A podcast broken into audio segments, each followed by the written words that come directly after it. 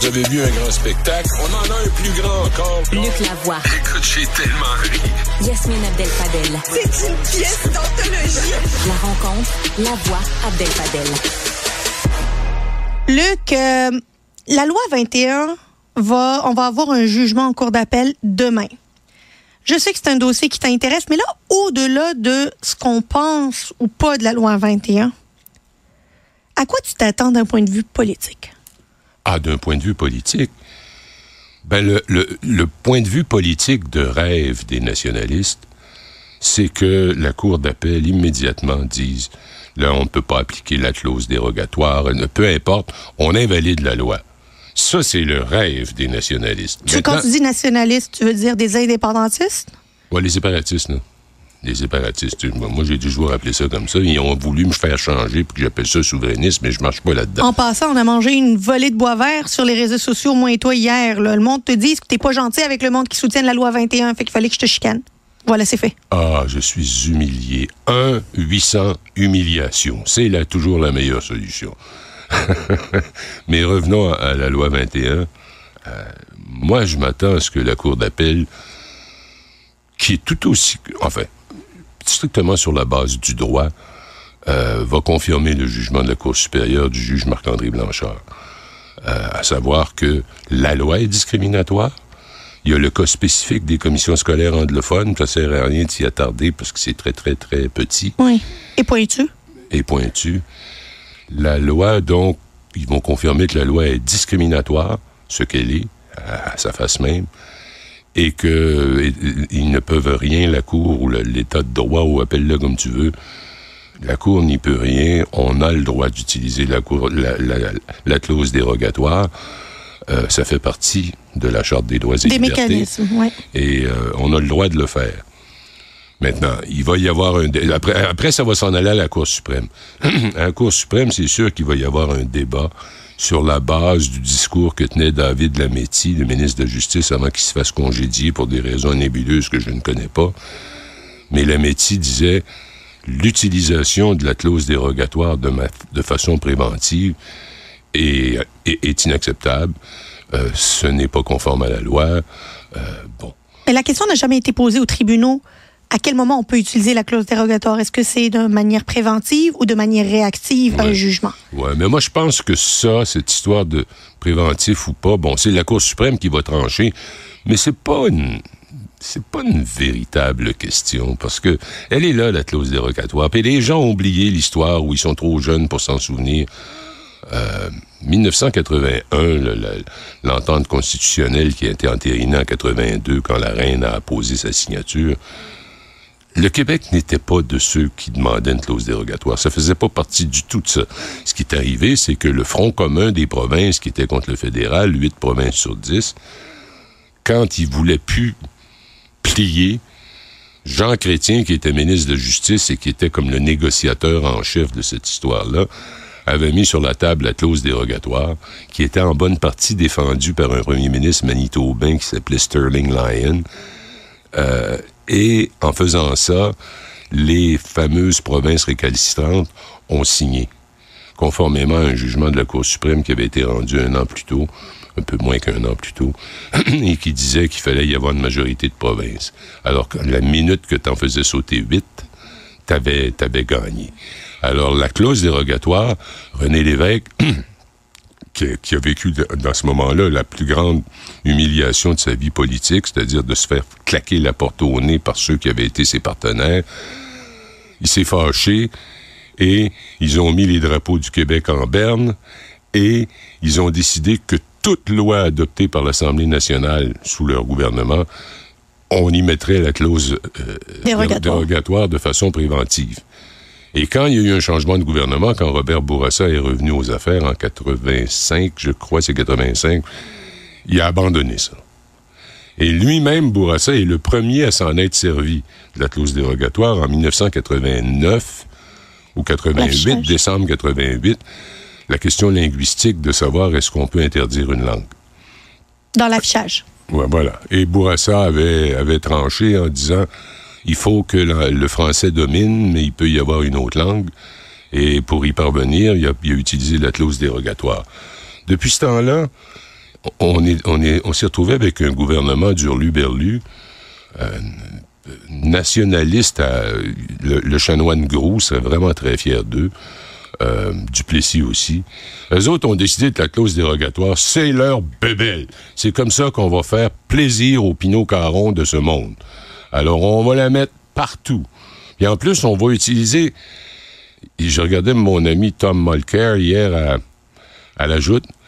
Il le disait, euh, on va la mettre partout, cette clause dérogatoire, mais on va aussi être obligé d'utiliser la clause dérogatoire de la Charte québécoise des droits Ben oui. et libertés.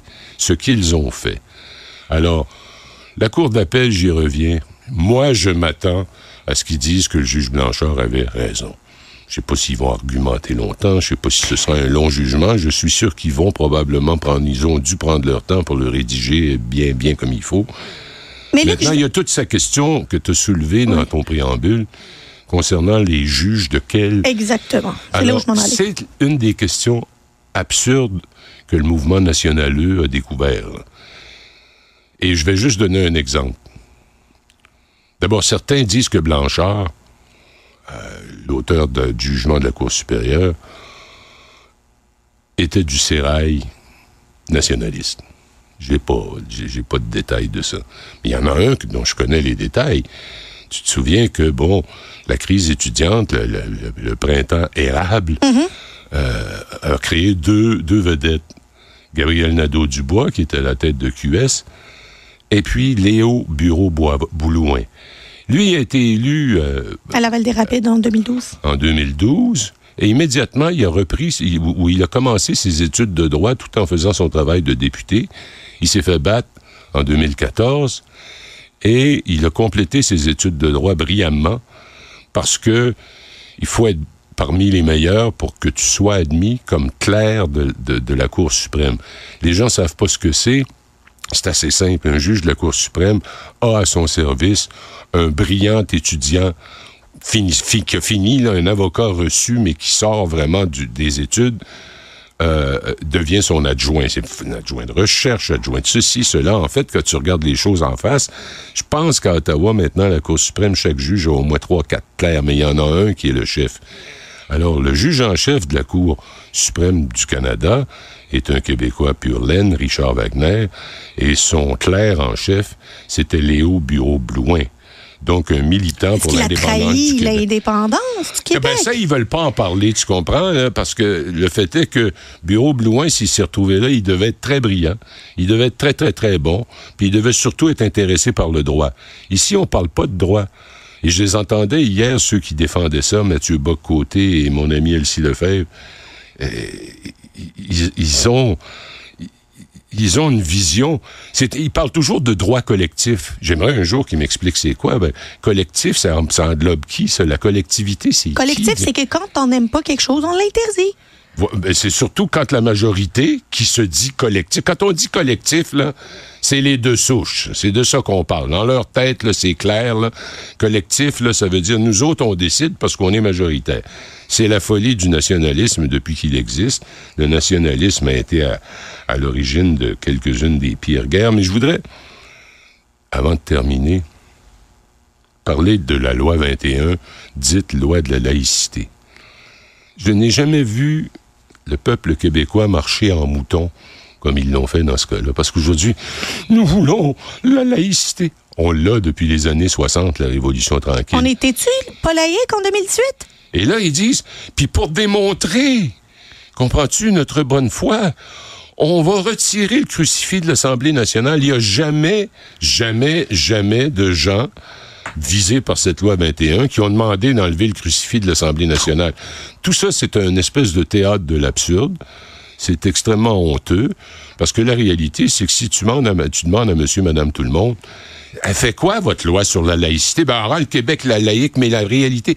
En fait, ça aurait dû, pour être honnête, s'appeler la loi sur le voile islamique. Parce que c'est de ça qu'il s'agissait. C'est vrai. Et ils, ont, ils avaient une peur bleue euh, que la communauté juive réagisse encore plus. Alors, ils, voile islamique, c'est parce que ça, ça, ça inclut la kippa, qui serait un symbole religieux. J'ai honte du Québec. euh, j'ai honte du tour, de, la tournure que, que, que prend le nationalisme depuis qu'il est devenu un nationalisme identitaire et que tout le monde accepte le mot identitaire Ouais, comme, comme si comme si c'était normal. Là, tu c'est bon. Mais Luc, juste avant de te laisser, je veux t'entendre sur quelque chose parce que l'argument principal de bien des personnes et des, des admirateurs de cette loi liberticide, c'est de dire il y a une unanimité, la majorité des Québécois le veulent. C'est faux. Ben, même si c'est vrai. Allons-y. Non, mais c'est faux. Mais regarde, je suis prête à mettre de l'eau dans mon vin puis dire go. OK, la majorité des Québécois le veulent. La majorité des Québécois ne veulent pas se séparer. Non, c'est vrai. Est-ce qu'on peut ça aussi le respecter selon on suit Et- cette logique-là? Et, et en fait, les sociétés démocratiques avancées ne tolèrent pas cette approche qui consiste à dire la majorité selon les sondages, blablabla. C'est un état de droit qui repose sur un droit constitutionnel, une constitution, dit-on pas adoptée par le Québec, mais disons qu'à l'époque, à l'Assemblée euh, législative d'Ottawa, à la Chambre des communes, il y avait 74 députés libéraux sur 75 au Québec, et les 74 ont voté en faveur de ça. cette loi-là. Alors, de dire que on l'a jamais signé, techniquement, c'est relativement vrai. Comme province, on l'a jamais signé, mais il y avait des représentants du Québec Ben, qui siégeaient à Ottawa. 74 sur C'est ça. 75, c'est dur de battre ça, hein, comme, comme vote. Alors, euh, j'espère que cette vague nationaleuse va se calmer un peu parce que le Québec est en train de se tirer dans le pied. Et si le Québec veut survivre comme communauté au sein de l'Amérique, au sein du monde démocratique, il va falloir qu'il change de chanson parce que c'est absolument dévastateur.